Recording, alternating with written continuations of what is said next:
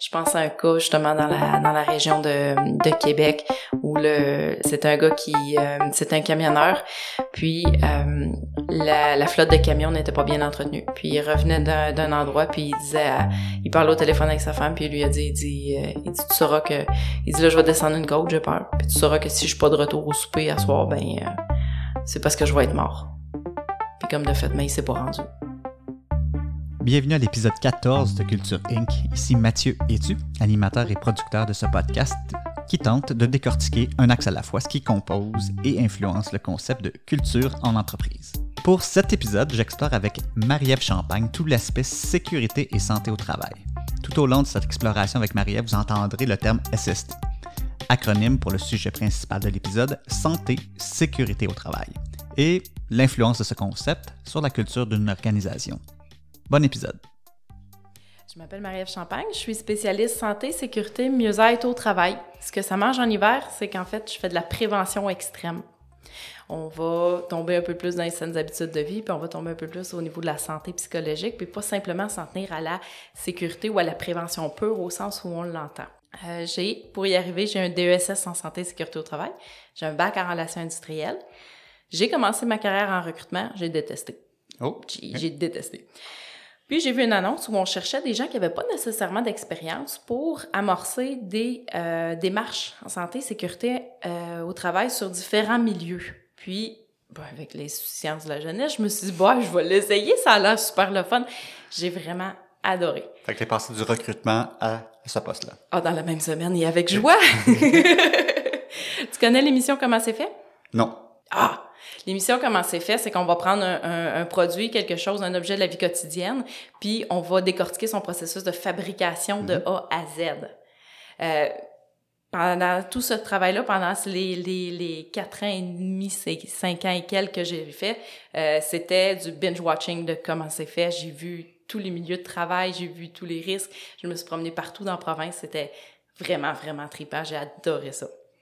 Euh, puis c'est sans fausse modestie que je peux dire que j'ai fait de la santé-sécurité. J'ai analysé la santé-sécurité, puis par ricochet les RH dans plus de 500 entreprises de tout milieu, puis de toute taille, puis de tout, tout régime de tarification. J'ai été habilitée à reconnaître les risques au premier coup d'œil. J'ai été habilitée aussi à utiliser mon sens de l'observation, qui est très, très important. Quand tu mets les pieds sur un milieu de travail, il faut que tu repères rapidement les risques. Il faut que tu les communiques à la personne euh, qui est à côté de toi. Fait que j'ai eu à adapter mes interventions à plein, plein de, plein de gens et plein de types de personnes. Puis j'ai été aussi en contact avec plein de cultures, plein de dirigeants, plein de gens qui forment ces cultures-là. Au Québec, principalement? Oui, oui. Oui, parce que la, la, la, législation va changer selon les provinces. Mmh. Ben, en termes de, de, la législation, il y a la législation fédérale, il va y avoir celle de l'Ontario, celle du Québec. En bout de ligne, le principe est le même, mais on va changer des petits détails. Mais je suis, je me, j'ai pas été amenée à être les, mettons, aux États-Unis ou en France, mais le principe est le même. Puis, euh, Ensuite, euh, je me suis rendu compte que la santé sécurité c'était pas des hit and run. C'était pas euh, c'était pas juste des grades d'échelle, c'était pas juste des risques physiques. Il y avait plein d'autres choses qui se passaient en arrière de ça. C'était des comportements.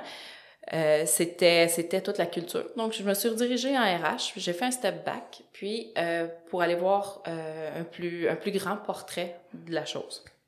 Donc, j'ai pu faire de la gestion d'invalidité, de la gestion de dossiers d'accidents de travail. J'ai pu faire des RH au terme discipline, fin d'emploi. J'ai été amenée à coacher des gestionnaires. Ça m'a donné une toute autre perspective. Puis maintenant, je me retrouve entrepreneur. J'ai fondé Nucléi il y a un an et demi. Puis c'est un projet auquel je rêvais depuis longtemps. Et est-ce que tes services ont changé ou ton expertise a changé depuis que tu es chez Nucléi? Ou que depuis que tu as démarré Nucléi? Non, non. Ben, j'ai toujours, j'ai toujours, je suis toujours arrivée avec mon profil. Euh, je fais des RH qui est spécialisé en santé et sécurité au travail. Mais, maintenant, à ton compte, c'est ça? À mon compte. Tu as mentionné, euh, ça l'a attiré mon attention, de la prévention extrême. C'est quoi de la prévention extrême? Prévention extrême, c'est qu'on va sortir du milieu de travail, puis on va tomber un peu plus dans les saines habitudes de vie, puis aussi dans la santé psychologique. Fait que c'est plus juste ce qu'on observe, euh, c'est ce qu'on va communiquer, c'est ce qu'on va informer, c'est comment on va éduquer aussi les gens. Ça dépend des milieux, mais à certains niveaux. Euh, des principes de nutrition sont pas nécessairement acquis non plus. Les principes d'activité physique, quand on fait un travail physique, euh, les gens vont penser, ben écoute, je fais un travail physique, viens pas me parler d'activité physique en dehors de mes heures de job. J'en ai déjà en masse. Si on vient renforcer, si on vient maintenir la machine en ordre, ça va être plus facile de rester en santé, bien dans sa tête, bien dans son corps. On parle en Culture Inc. de culture organisationnelle. Tu l'as mentionné un peu, mais j'aimerais entendre ta définition. C'est quoi pour toi la culture d'entreprise ou de la culture organisationnelle? La culture, moi, ce que, comment je la décris, c'est que c'est la conversation dans l'entreprise. C'est ce dont on jase, c'est euh, comment on va en parler, puis c'est quand. Euh, j'écoutais le podcast avec Sophie Brochu qui parlait beaucoup du processus d'accueil. Mmh la santé-sécurité, ça se communique aussi euh, en entrevue, ça se communique à l'accueil. On n'arrive pas en surprise au bout d'un mois, puis ah oui, by the way, en passant, on a des règles, puis on a des façons de fonctionner, puis nous, ben on y tient. Hmm. C'est quelque chose qui se communique dès les premiers contacts avec la personne. C'est un ensemble de valeurs, c'est un ensemble de croyances, mais c'est aussi un ensemble d'histoires. Et puis, les, qui va définir les comportements, puis qui va définir les décisions que les gens vont prendre. Puis les histoires en santé-sécurité ont énormément d'importance. On parle de SST, de, prévention extrême, et là, avant qu'on aille plus loin ou qu'on qu'on explore, c'est quoi le lien ou comment tu vois que la culture influence euh, la santé et sécurité au travail ou et le mieux-être ou l'inverse que la SST influence la culture d'une entreprise? Michel Pérus, euh, qui est un, un professeur d'université, qui est une sommité en matière de santé et sécurité, disait de, on va parler, nous, dans le milieu, beaucoup de culture SST qui va plus définir une, une, culture qui est, parce que tout le monde a une culture SST, pareil comme Vincent, va Vincent Mazrou l'expliquait dans son podcast, tout le monde a une marque employeur, tout le monde a une culture SST, c'est juste que quand ça fonctionne, elle est de nature proactive. Mm. Donc, Michel Pérus qui disait, c'est, pensez pas que votre culture SST, elle est distincte de votre culture organisationnelle. Ça déteint, c'est la même chose. Euh, quand je disais que les histoires ont beaucoup d'importance par rapport à la gestion des risques, c'est que l'être humain, si tu lui amènes un risque qui ne s'est pas matérialisé, dans, va euh, rechercher, va scanner euh, dans, euh, dans son historique, dans son environnement, quelque chose qui, est, qui est similaire à ça. Est-ce que ça m'est déjà arrivé? Hmm. Est-ce que c'est déjà arrivé à quelqu'un que je connais? Dans un délai de six secondes. Après ces six secondes-là, s'il l'a pas trouvé, ben le, le, risque est classé comme non pertinent. Ça m'arrivera pas, c'est non matérialisable. Fait de ces histoires-là, quand on arrive dans une entreprise, euh, d'avoir des histoires justement où c'est déjà arrivé, où les risques se sont matérialisés, on, influence déjà beaucoup plus l'action. Puis après, ben, ce qui s'est passé dans l'entreprise va euh, influencer aussi la façon dont on va gérer les accidents de travail. Parce que dans la, en santé sécurité, on a trois domaines, on a trois champs d'action. On a la prévention, qui est toute la gestion des risques, qui est euh, la façon dont on va les repérer, les puis les euh, contrôler. À partir du moment où une personne va se blesser, on va parler d'indemnisation, de réparation, de, de réadaptation. Fait que c'est tout le processus pour indemniser la personne, l'aider à se consolider, puis l'aider à la ramener dans son milieu de travail. Puis après, ben, on tombe dans les hautes sphères qui est du financement. C'est quoi le régime de tarification? Euh, on va parler de choix de limite, on va parler de régime rétrospectif, on va parler de euh, facteurs de chargement, on va parler de plafond. Donc, euh, puis ça, généralement, c'est dans le domaine des actuaires. Fait qu'on va leur laisser, ils sont très, très bons là-dedans. Je sais pas pour les auditeurs, mais pour moi, quand on parlait de SST, la chose qui me vient en premier lieu, c'est c'est le danger physique ou les risques physiques. J'ai l'impression que qu'on la première chose qui me vient en tête, c'est un, un, site de construction. Il faut des bottes, il faut un casque, mais je crois que tes interventions, puis ce que tu veux nous faire découvrir, c'est que la SST, c'est beaucoup plus large que juste la sécurité immédiate physique. Oui, euh, comme je disais, moi j'ai eu des clients dans plusieurs milieux. J'ai eu des bureaux de dentistes, j'ai eu des bureaux de comptables. Puis euh, je devais aller là dans un contexte de mutuelle de prévention. Donc, ce qu'on doit faire, c'est un plan d'action. On doit évaluer les risques, puis on doit agir. Euh, puis euh, quand j'arrive là, on me dit ouais mais j'en ai pas de risque. Ouais mais attends peu, tes gens sont assis, ils sont assis longtemps, fait que t'as de l'ergonomie, ils sont assis mhm. comment? Euh, T'as des premiers soins à donner, t'as des évacuations d'urgence à faire si euh, si jamais il y avait un feu, est-ce que tu fais tes tes tes, tes, exercices d'évacuation? Puis après ça, on va tomber dans la cocologie. Tes gens, est-ce que tu leur témoignes de la reconnaissance? Est-ce que tu euh, as une politique de harcèlement? Comment ça va les relations entre tes gens? As-tu mhm. des conflits qui sont pending? As-tu des conflits qui sont latents? T'as-tu des burn-out? T'as-tu des dépressions? Ils vont comment, tes gens, en dehors de j'ai pas de risque? Donc, la, la fameuse cocologie, je dirais, est-ce que c'est l'enfant pauvre ou c'est l'axe qu'on oublie souvent dans la SST, dans une entreprise? Si tu tombes, si tu te barres les pieds sur un morceau de bois, puis tu tombes, puis tu me reviens avec un genou écorché, c'est clair que c'est à cause du morceau de bois. Ça, c'est limpide, loud and clear. Si tu me dis, si tu arrives, tu fais, j'ai une dépression, j'ai un trouble d'adaptation, c'est quoi la partie qui t'appartient à toi? C'est quoi la partie qui appartient à l'entreprise? Hmm. ça, c'est plus difficile à départager. Puis, il y a encore des gros stigmates au niveau de la santé mentale. Les gens, il y a des gens qui croient pas que la dépression existe. Il y a des gens qui vont penser que parce qu'il fait un burn-out, il est paresseux, il est faible. Alors, on n'avait peut-être pas la bonne personne pour le bon poste. Oui, mais la vérité, c'est que ça fait cinq personnes qui font pas l'affaire dans ce poste-là. On peut-tu prendre un step back puis se poser des questions? Donc, tes interventions sont très variées. C'est pas juste de regarder le lieu de travail ou comment les gens euh, travaillent de manière physique, mais c'est également t'intéresser à toutes les, les relations, le, le bien-être des employés dans une entreprise. Oui, exactement. Comment le lien entre Maria ou Nucléi et une entreprise euh, démarre? Est-ce que c'est les entreprises elles-mêmes? Est-ce que c'est euh, le gouvernement qui te demande d'aller enquêter? C'est comment, comment les, ton ta relation avec une mission, avec une entreprise démarre? On va m'appeler euh, parce que les gens ont des problèmes de santé et sécurité, parce qu'il y a un inspecteur, parce qu'il y a des coûts dans les dossiers, parce qu'on a un dossier qui est problématique. Puis après ça, euh, ou ça peut être carrément pour euh, faire des audits. Fait, on va regarder, on va faire le tour, euh, c'est quoi nos risques, puis après ça, ben la question, elle est soulevée puis on l'amène. Ou c'est des ou c'est dans des mandats, mettons, plus ressources humaines, quand on arrive au niveau du coaching de gestionnaire, au niveau de la gestion, euh, aborde-le de cette façon-là pour telle raison, ou tu pensais à mettre des mesures de reconnaissance, tu pensais à euh, proposer des activités de santé mieux-être en milieu de travail. C'est quoi ce type d'activité-là? Au niveau des activités santé mieux-être, ce que je fais, c'est qu'on va chercher les meilleurs spécialistes euh, je pense notamment à une formation qu'on a donnée en collaboration avec Claudia Bayerjon de Carmackin, qui était mettre en échec la posture assise. Parce que la sédentarité, c'est un risque aussi dans notre milieu de travail, dans les gens qui passent leur temps assis.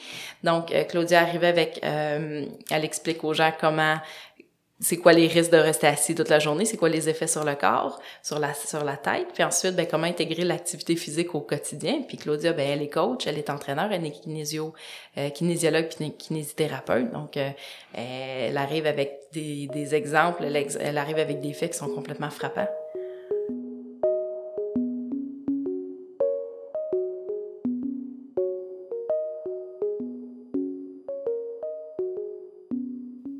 Au niveau de la SST, c'est pas juste un État. J'imagine que les entreprises doivent s'impliquer. Donc, la question, c'est comment une entreprise peut s'impliquer au niveau de la SST? Elle peut s'impliquer au niveau de la SST.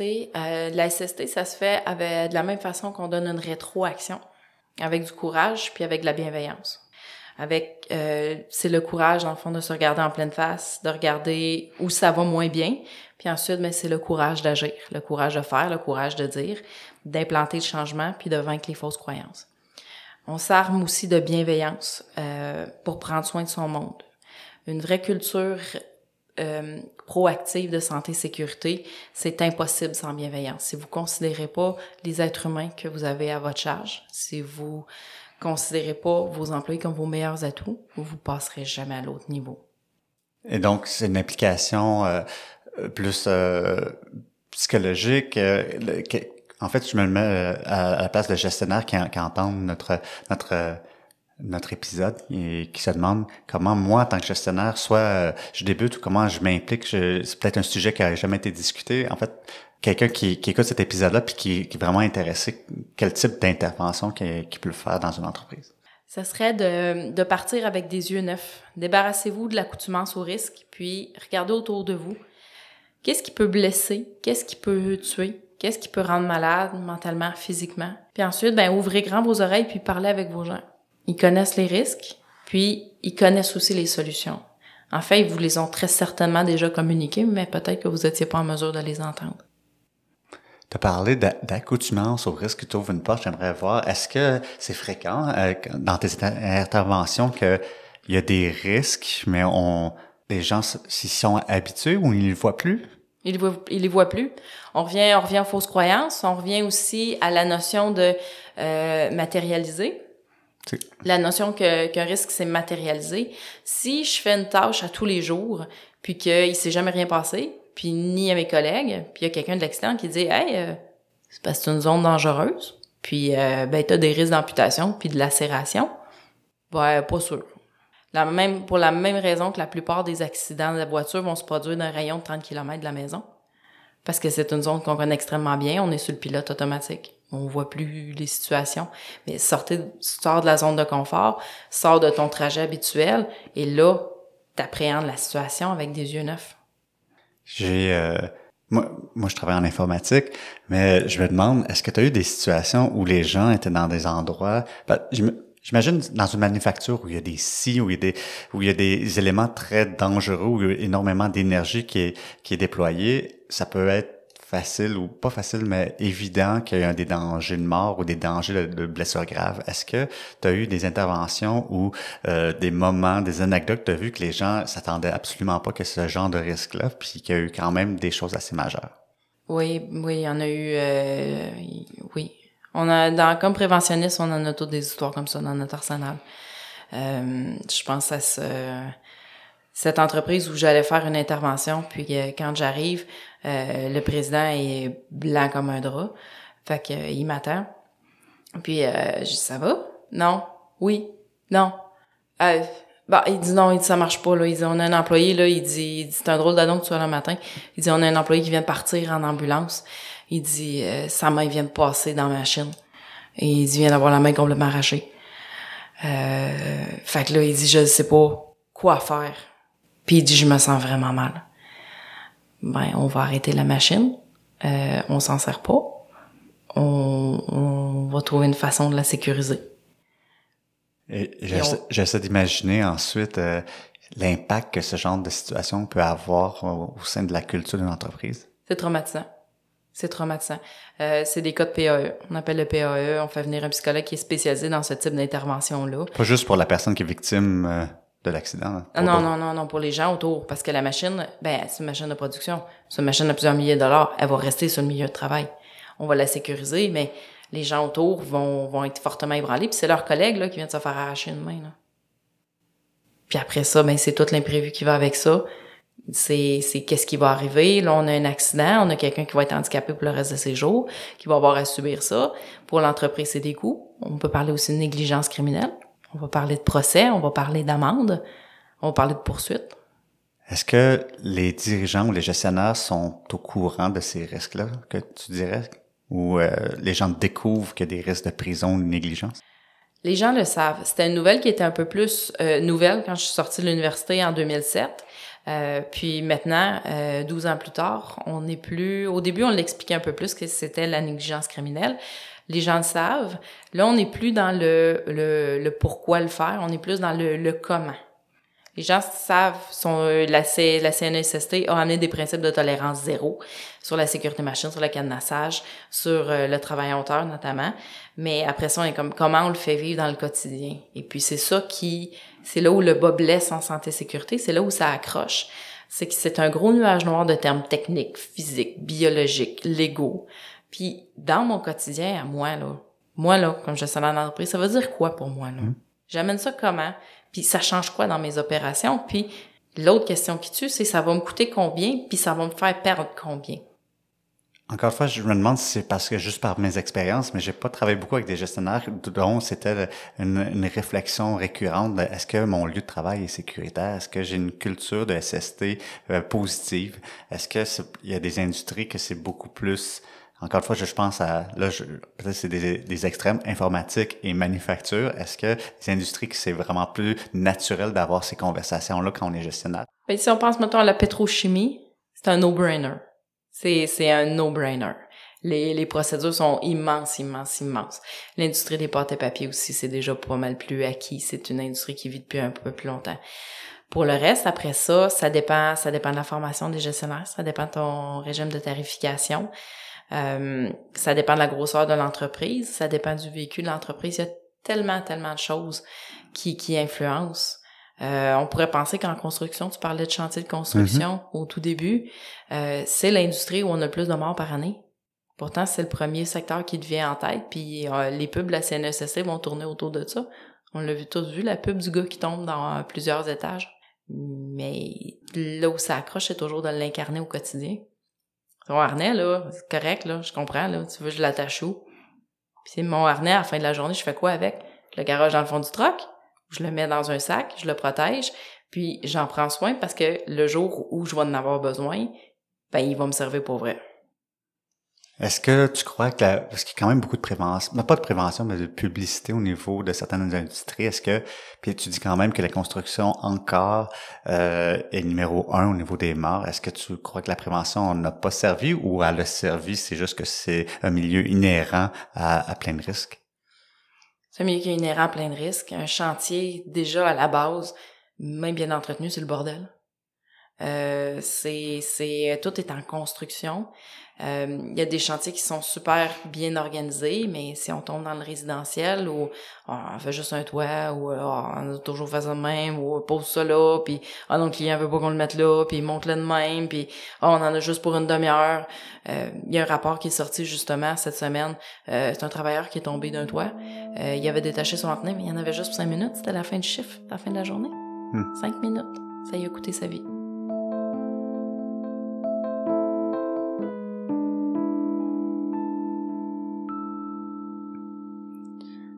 Si une entreprise, j'essaie de voir un peu au niveau soit de l'attraction, de la rétention d'employés, est-ce que euh, la SST peut avoir un effet, l'exemple que j'ai en tête, c'est est-ce que les, des employés vont vouloir quitter parce qu'ils trouvent que la SST euh, n'est pas bien gérée? Ou à l'inverse, est-ce qu'il y des entreprises qui ont de la misère à, attirer à cause d'une mauvaise réputation? Ou l'inverse, est-ce qu'il y des entreprises qui réussissent à bien attirer parce qu'ils font une belle, belle gestion de la SST?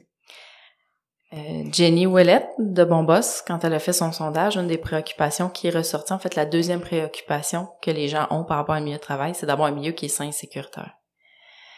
C'est un puissant message aussi qu'une entreprise envoie quand tu rentres sur le milieu de travail, quand on te fait travailler dans des conditions où c'est pas sécuritaire. C'est atroce rentrer sur un milieu où tu crains pour ta vie à tous les jours. Puis quand tu demandes des correctifs, qu'on va te répondre, c'est on n'a pas le temps, on n'a pas le budget. Ça, c'est quand on te répond.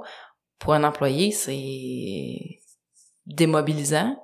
On vient de perdre l'engagement. Puis, ça peut être très, très, très dommageable pour une entreprise. Puis, malheureusement, là, on est en contexte de pénurie de main-d'œuvre. Un des pièges à éviter, c'est de tout mettre de côté parce qu'on est en pénurie de main-d'œuvre. On n'a pas le temps, on manque de monde. Mais c'est une façon, la santé et sécurité, c'est une façon de garder tes gens à leur plein potentiel à ton poste. Donne-leur les moyens de bien travailler.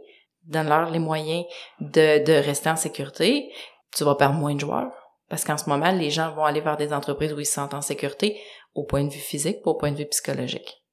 Donc, si tu avais une recommandation, c'est de pas tomber dans le piège de transformer la SST comme un luxe, disant Ah, on, a, on a un manque de budget ou un manque de, de ressources, donc on va laisser tomber, on va mettre de côté la, la santé et sécurité de nos employés. La santé et sécurité, c'est une solution à la pénurie de main-d'œuvre. C'est pas un problème qui est causé par la pénurie Hmm. de main-d'œuvre. Tu parles de d'entreprises qui réussissent ou pas. Est-ce que est-ce qu'il y a des exemples d'entreprises qui, qui ont réussi ou qui ont des belles réussites au niveau de la SST? Il y en a tout plein, tout plein, tout plein. Il y a, si euh, pour les gens qui sont curieux, il y a les grands prix de la euh, en santé et sécurité euh, qui est fait par la CNESST tous les ans par direction régionale. On pourra mettre le lien vers ces grands prix-là, mais des innovations, il y en a tout plein. C'est sûr aussi qu'on peut penser à des choses spectaculaires, mais un milieu où la santé et sécurité, ça va bien, c'est un milieu où les gens vont parler de santé et sécurité, où ça va être facile, c'est accessible, c'est c'est même agréable. À l'inverse, les gens où, où- des endroits où la culture santé sécurité est plus réactive, où c'est plus un problème, si on revient à, la- à notre notion de culture d'entreprise, euh, c'est difficile. C'est c'est ah pff, pas encore, ah pff, pas elle, ah non pour vrai, ah, aujourd'hui on a vraiment pas le temps. là. J'ai vraiment d'autres choses à faire. Puis, voyons, comment ça se fait qu'il est encore arrêté, lui? Comment ça se fait que j'ai encore un accident? Comment ça se fait que ça nous coûte cher de même, la santé sécurité? Est-ce qu'il y a eu des cas d'études, sans nommer peut-être des entreprises, est-ce qu'il y a eu des cas d'études où l'entreprise est vraiment a dégringolé ou c'est devenu catastrophique parce qu'elle n'a pas pris en compte euh, régulièrement des problèmes de SST? Tapez négligence criminelle Québec et regardez les cas défilés. Donc, il y a comme un, registre aussi euh, de, de, ceux qui... C'est hautement médiatisé. C'est hautement médiatisé. Puis, euh, il y, y, en a déjà plusieurs... Euh, il y, a des, il, y en, a plusieurs entreprises, euh, sans, sans, les nommer directement. Mm-hmm. Bon, disons qu'ils ont déjà eu assez mal comme ça. Il y a des procès qui sont en cours aussi. Je pense à un cas justement dans la dans la région de, de Québec où le, le c'était c'était un gars qui euh, c'était un camionneur puis euh, la, la, flotte de camions n'était pas bien entretenue. Puis il revenait d'un endroit, puis il disait, il parlait au téléphone avec sa femme, puis il lui a dit, il dit, euh, il dit, tu sauras que, il dit là, je vais descendre une côte, j'ai peur. Puis tu sauras que si je suis pas de retour au souper à soir, ben, euh, c'est parce que je vais être mort. Puis comme de fait, mais il s'est pas rendu. Ouh. Et ça a été documenté que cet appel-là a eu lieu, puis que, que les gens ont eu la piste que même cette personne-là était au courant avant, avant l'événement. Oui, ben les employés vont le manifester. Les employés le savent, ils connaissent leurs équipements, ils vont le dire, c'est pas en état, c'est pas bien entretenu.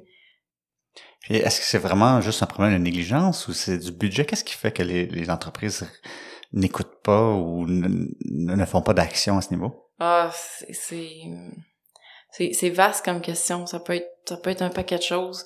Euh, ça peut être la relation de travail. Les demandes répétées du syndicat, à un moment donné, un gestionnaire peut se mettre les deux doigts dans les oreilles puis décider de d'arrêter. Euh, ça peut être quelque chose qui a déjà été réglé. Ça peut être ça peut être le budget. Toi, dans, tes interventions, j'essaie de m'imaginer, est-ce que tu es prise des fois dans ces, ces guerres-là entre syndicats, cadres, propriétaires d'entreprise? Oui. oui, ça arrive. En effet, le syndicat va demander des choses. Euh, le proprio, le, gestionnaire, le, le, responsable ne peut pas donner suite pour X raisons. Et là, après ça, ben, euh, on déchire notre chemise, hein, puis on essaie de trouver une solution. J'essaie de m'imaginer une fois maintenant que cette solution-là est réglée, ça doit changer radicalement peut-être la culture d'entreprise, disant bon finalement on, on, a pris soin de notre santé, on a pris soin des risques euh, associés à notre travail? Ça dépend c'est quoi la, situation qui a été soulevée. Des fois, c'est juste une modification à un poste de travail. D'autres fois, ça peut être une opération d'envergure, comme disons les espaces clos. Quand tu te mets gérer les espaces clos, euh, là, c'est une autre façon de travailler. C'est euh, beaucoup plus de précaution, c'est de l'appréhension des risques, c'est beaucoup plus de formation, c'est une autre méthode de travail. On parlait de santé physique, de santé psychologique. Tu as même mentionné un peu mieux-être. Qu'est-ce, c'est quoi qui rentre dans le mieux-être de la SST? Le mieux-être, c'est une appellation qui est un peu plus nouvelle. Euh, euh, c'est qu'on va parler, c'est de la santé, mais à un niveau un peu plus global. Puis, euh, c'est de voir aussi qu'est-ce que l'entreprise peut faire pour le mieux-être de ses travailleurs. Parce que pour être résilient face au stress, ça prend de l'intelligence émotionnelle pour décoder les stresseurs, pour agir, puis pour mieux réagir. Euh, ça prend des discussions dans l'entreprise. Ça prend aussi un mode de vie qui va favoriser la santé psychologique, euh, du bon fuel, du bon sommeil, euh, des temps de repos. On va parler aussi de stress financier, qui est une des grosses préoccupations des millénials, hmm. puis qui est un gros, gros, gros stresseur aussi pour cette génération-là. Fait que sans nécessairement passer par une augmentation de salaire. Qu'est-ce qu'une entreprise peut faire autrement de l'augmentation de salaire à ce niveau-là? S'assurer, ben, est-ce que déjà on est au marché? Est-ce qu'on a mm-hmm. l'équité salariale qui est faite? On mm-hmm. a-tu des avantages sociaux? Est-ce qu'on maximise le, le PAE? Est-ce qu'on maximise ce qu'on a? Parce que beaucoup de gens vont négliger le PAE, mais c'est un très bel outil, là. C'est, tu peux avoir quelques sessions gratuites avec un, un spécialiste euh, dépendamment du PE, dépendamment comment il est structuré, ça peut être psychologue, ça peut être conseiller financier, ça peut même être des avocats de l'aide juridique, mmh. euh, conseiller en réorientation. Euh, tu sais, veux, veux pas, ça, ça paraît dans un budget quand tu as déjà quelques séances euh, qui sont qui sont déjà défrayées par l'employeur. Euh, ça passe aussi par l'éducation financière pas toutes les entreprises qui ont offert ça, de l'éducation financière au sein de l'entreprise. Non, tu te rappelles ce que je te parlais au niveau des relations de travail tantôt? Mm-hmm. Si j'arrive avec un syndicat, je dis on va faire de l'éducation financière, on va faire minute. Tu vas augmenter mes gens avant. Ah, ça dépend des entreprises, par contre. Mais, tu sais, des cas de, de, de gestionnaires ou d'employés qui font 100 000 par année, puis qui courent d'une paye à l'autre parce que bon, ils sont bloqués des gros paiements, des grosses bébelles, euh, versus on en a des gens aussi qui ont, ils font 40 000 par année, le budget est rodé au quart de taux, puis ils en ont assez pour aller en voyage à Cuba tous les ans. Mm-hmm. J'ai travaillé dans une entreprise, tu me diras si tu as déjà entendu ça ou vu ça, je trouvais que ça avait un, aspect un peu apaisant au niveau du stress financier. L'entreprise informait publiquement disant, je pense que c'était le, le, CFO, le, le, chef financier qui disait, si ça va pas bien financièrement dans votre vie, je veux que vous veniez m'en parler parce qu'on a, on peut faire quelque chose. Il y avait euh, une approche de dire si à quelque part il se passe quelque chose, tu avais besoin d'un prêt, il savait pas de banque, mais il disait j'aimerais ça qu'on regarde ensemble. Je voudrais pas que les employés vivent financièrement. Si nous on peut faire quelque chose puis euh, accommoder euh, financièrement l'entreprise, j'ai l'impression, je sais pas s'il y a des gens qui l'ont utilisé, mais juste avoir ce ce bagage-là ou ce safety net-là financier euh, d'une entreprise? Est-ce que c'est une pratique que tu as vue ou tu entendue? Oui, je l'ai vu dans, dans quelques entreprises. Euh, après ça, c'est de, de tu disons des entreprises où euh, euh, la rémunération peut, mettons, être saisonnière. Ça peut être une, ça peut être une façon d'aider, mais tu sais, donne un poisson à un homme, il va manger pour la journée. Monte-lui à pêcher, mm. il va avoir à manger pour le reste de l'année. C'est pour ça que tu proposes de, plus proposer vers l'éducation financière que, que d'aider à, à combler un problème financier. Oui, mais le bottom line, c'est est-ce que ton salaire est au marché? Mm-hmm. Est-ce que ton équité salariale est faite? Est-ce que tes avantages sociaux protègent efficacement aussi tes employés? As-tu as-tu fait ton bout? Puis après, on peut parler d'éducation financière où on va le faire en parallèle, mais on peut pas juste tout pitcher ça dans le cours des gens. Mais on peut pas juste tout leur donner parce que, comme je te disais tantôt, moi hmm. j'ai vu des gens qui avaient des salaires de 100 000 puis qui arrivaient pas à la fin du mois.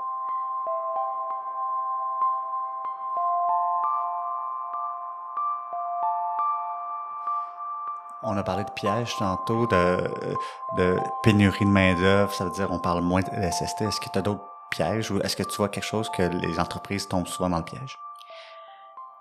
C'est quelque chose que j'ai vu à plusieurs reprises. Euh, puis on revient à la notion de conversation au début, de, de comment on, de, de quoi on jase, de comment puis de quand. Une des erreurs, c'est euh, d'avoir un seul interlocuteur au niveau de la santé et sécurité, d'avoir un seul porteur de dossier. Parce que euh, ça m'est arrivé, de débarquer dans l'entreprise. Bon, mais qu'est-ce que vous faites au niveau de la santé et sécurité? Pouvez-vous me l'expliquer? Attends un peu. Gérard, Gérard, viens ici. Ben, Gérard s'en vient. Fait que là, Gérard, lui, va m'en parler. Lui, il va me parler de son bébé, de c'est, son bébé, la santé et sécurité, mmh. vont me faire faire le tour de la shop. Mais le problème, c'est pas que ce soit un employé qui m'en parle. Le problème, c'est qu'il y a juste Gérard qui en parle. Mmh. Il y a juste Gérard qui martèle ce message-là. Fait que la santé et sécurité, c'est le message de Gérard. C'est, c'est le message, ça devrait être le message de tout le monde. La, une culture santé-sécurité, c'est une conversation à plusieurs. Puis il faut pas oublier que si Gérard tombe en bas de la falaise demain matin, mm. ben ta culture santé-sécurité vient de foutre le camp. Ou qui est en vacances pendant trois semaines. Oui, puis là, il euh, y a plus personne qui peut, il euh, y a plus personne qui, qui, qui peut porter ce dossier-là. Donc, tu recommandes que ça soit plus, soit organique ou plus dispersé, que plusieurs personnes à différents niveaux qui aient ce dossier-là en tête? Oui, oui. La responsabilisation de, de, de tous les intervenants, de tous les joueurs. Euh, ça prend pour maintenir une culture santé-sécurité.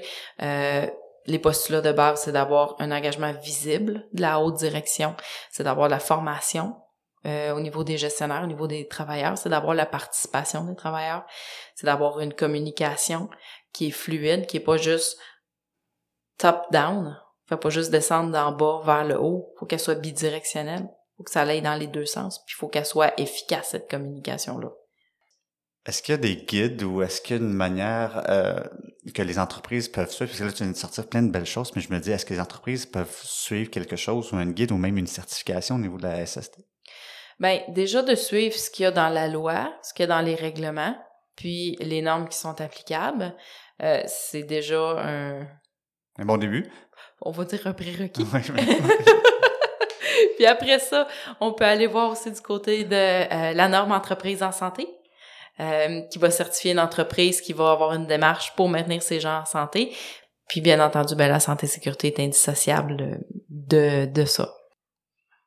On sort un peu du sujet de la SST. J'aime bien demander à mes invités, euh, Marie-Ève, si tu as une entreprise à un moment donné qui a beaucoup d'employés, est-ce que tu as pris des notes ou est-ce que quelque chose que tu t'es dit, moi, quand j'aurai une entreprise avec des employés, je veux une culture X, tu as peut-être en tête, tu t'es dit, ça, j'aimerais ça l'appliquer, et quelque chose que tu t'es dit, je ne ferai jamais ça dans mon entreprise parce que je trouve que c'est toxique au niveau de la culture. Un prérequis pour une, culture positive, à mon avis, c'est euh, la confiance. Peu de choses sont aussi révélatrices euh, sur la culture de l'entreprise que la façon de se procurer des fournitures de bureaux ou d'accéder aux outils qui sont de un bottom line nécessaires pour bien faire son travail, puis euh, après un autre niveau améliorer son travail. J'avais un gestionnaire euh, d'un être humain extraordinaire qui m'avait dit un jour, pour bien faire bien faire son travail, c'est aussi être capable de se mettre les deux pieds sur le bureau puis voir comment améliorer son travail. Mais après ça, si on arrive avec des solutions, euh, comment on les met en application, quelle latitude. Hmm. On, en a tous des exemples de hmm. solutions qu'on a amenées puis qui n'ont pas été suivies. J'ai la confiance. De ce que je comprends de ta réponse, c'est moi, dans mon entreprise, ça tous les employés, j'aurai confiance, ils pourront commander eux-mêmes leur fourniture de bureau? Ouais, de ça comme ça. ben, il y a des entreprises, euh, les fournitures de bureau sont barrées, sont sous clé. Ça prend une autorisation puis un formulaire en trois pages. Mm-hmm. Puis il y a d'autres entreprises où euh, c'est quatre armoires, c'est servez-vous, tu as besoin d'un agenda, il y a un agenda. Mais ça, ça en dit long aussi sur la, la, la confiance qu'on accorde aux gens puis leur capacité à bien faire leur travail. Est-ce qu'il y a quelque chose que tu t'es dit jamais, mais au grand jamais, il y aura ça dans mon entreprise? Un piège. Confondre personnalité et compétence. Ça va arriver, c'est pas tout le monde qui s'entend bien. On n'a pas des fits naturels avec tout le monde. Mais euh, on parlait d'intelligence émotionnelle tantôt. Prendre un pas de recul, se mettre dans les souliers de l'autre, puis reconnaître la compétence de l'autre, puis agir pour régler le conflit de personnalité ou le conflit de communication qu'on a. Et comment, chez Marie-Ève euh, ou chez Nucléi, comment on fait pour s'assurer qu'on tombe pas dans, dans ce piège-là? La communication, la rétroaction, euh, le courage, la bienveillance.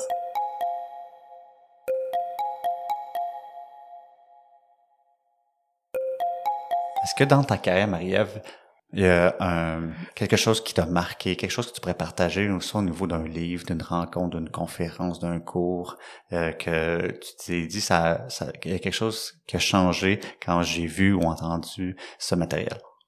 Le, le livre de Daniel Enkel, euh, La Dragonne, qui est une euh, une entrepreneur euh, incroyable. C'est un livre qui vaut vraiment le détour, pas en raison des réalisations qu'elle a fait, mais en raison du point de départ où elle est partie, puis de tout ce qu'elle a passé à travers pour arriver à cette réalisation-là. C'est, c'est la, la persévérance, l'intelligence, euh, la résilience de cette femme-là est extraordinaire. Et t'as inspiré, je me dis? Oui. Et comme entrepreneur, on va toujours s'inspirer aussi du, hmm. du parcours des, des autres entrepreneurs. Est-ce qu'il y a d'autres choses? Euh, j'ai beaucoup aimé aussi euh, Nick Marks, euh, qui est euh, le créateur de l'indice de bonheur à travers le monde, qui a fait deux têtes Talks complètement fascinants. il y en a un qui explique les cinq piliers du bonheur au travail, qui rejoint la santé psychologique, ce qu'on ce qu'on ce qu'on doit rencontrer dans le fond pour prétendre au bonheur, puis prétendre au bonheur au travail. Avant de nous quitter, Marie-Ève, il y a des gens qui ont sûrement été inspirés par toi, par, euh, par cet épisode, qui ont appris plein de choses, qui aimeraient entrer en contact avec toi. Comment on entre en contact avec Marie-Ève? Ah, ben, il y a LinkedIn, il y a ma page Facebook, puis euh, on peut toujours se retrouver avec mon site web www.nrhconseil avec un s.com. Qu'on mettra sur notre euh, site web également. Merci beaucoup de ta présence au podcast Culture Inc. Marie-Ève, ça fut vraiment, en tout cas moi, ça m'a ouvert beaucoup les yeux sur la SST, le lien avec la culture. Un grand, grand merci de ta présence. Ça m'a fait plaisir, Mathieu. Merci beaucoup. C'est ce qui complète notre exploration du thème SST et culture d'entreprise avec Marie-Ève Champagne. Merci beaucoup de votre écoute. Visitez notre site web cultureincpodcast.com pour plus de détails sur les liens mentionnés durant cet épisode. Je vous donne rendez-vous dans deux semaines pour un autre épisode où on explore un axe un peu tabou en entreprise. Je vous en dis pas plus. À très bientôt!